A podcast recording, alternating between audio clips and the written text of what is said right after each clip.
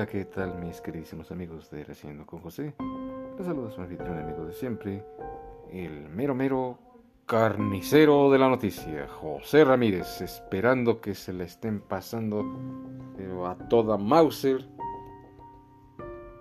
Y nuestro episodio de hoy se titula El viejo del costal, gente sombra.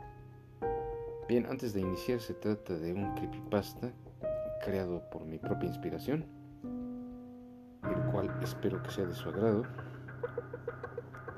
Y pues más que nada, este episodio, esta historia, es más que nada basada en la típica gente sombra, que es de lo más terrorífica, ¿no? a más no poder, y que pues de la nada aparecen yo quiero imaginarme que es gente que viene de otras dimensiones a causar terror y sustos al por mayor a toda la gente que nos rodea. Y para ello vamos a dar inicio con este episodio terrorífico. Así que comenzamos. Hola. Estoy algo nervioso. Me llamo Braulio. Todos los días, saliendo de mi casa, con rumbo a mi trabajo, tengo que atravesar por unas calles un tanto tétricas y luego con mucho sigilo y cuidado, porque a estas altas horas de la noche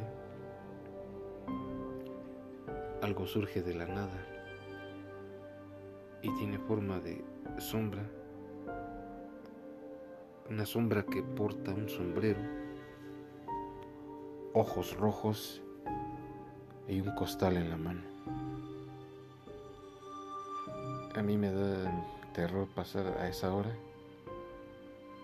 pero ni modo tengo que hacerlo para llegar a tiempo a mi trabajo. Pero he escuchado historias de personas que han pasado exactamente por la misma calle que tengo que pasar. Y estas personas me han dicho, me han informado que de repente aparece una sombra con un sombrero y ojos rojos y con un costal que corre hacia ellas cuando las ve. Entonces la gente huye despavorida. Solo me han contado que han logrado escapar, obviamente corriendo con todas sus fuerzas, para no ser alcanzados por esta temible criatura que siempre está al acecho en esas calles a altas horas de la noche.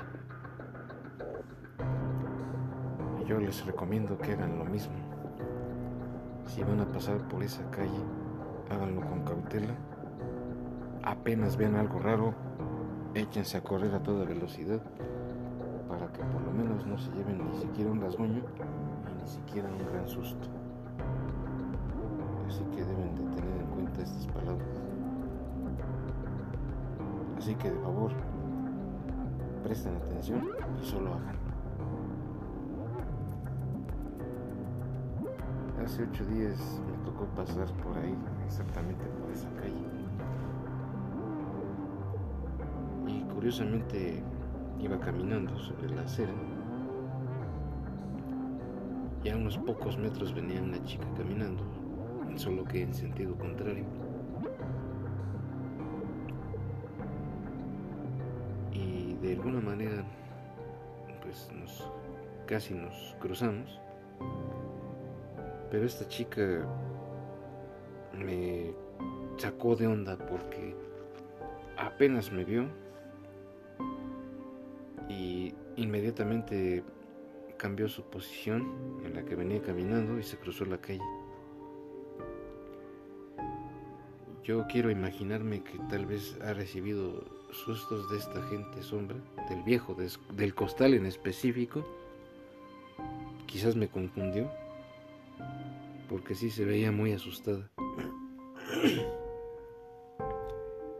para haber cambiado de inmediato su posición, quiere decir que algo anda mal, que alguna cosa rara le sucedió. Lástima que no pude preguntarle y ni siquiera pude entablar una conversación con ella. Pero según me comentan que esta chica, las veces que ha pasado por aquí, la han espantado muy fuerte. Yo creo que esta información empieza a tener sentido, puesto su reacción que tuvo no fue de nada, de nada agradable para poder haber reaccionado así al verme. Quizás existe una cierta similitud entre el sombrero que porta ese ser con el mío. No lo sé. Quiero imaginarlo solamente. Eso no cambia el hecho de que hay que tener cuidado cuando pasa uno por ahí. Hay gente que me ha contado que tienen a sus perros, sus gatos, hijos incluso, y que hay ocasiones que han desaparecido misteriosamente sin dejar rastro alguno.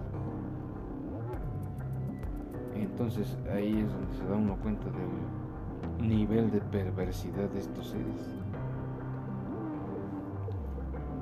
Así que tengan mucho cuidado al pasar por esa calle en altas horas de la noche. No se expongan. Es muy peligroso. Y si tienen que andar por ese rumbo, por esas calles, mejor busquen otras alternativas definitivamente no es sano que se acerquen a esa zona. Se los recomiendo. Ya que se han reportado muchas personas desaparecidas, así como mascotas. Y ustedes imaginen lo demás. Tengan en cuenta y hagan caso de estas palabras. Si no quieren sufrir una terrible realidad.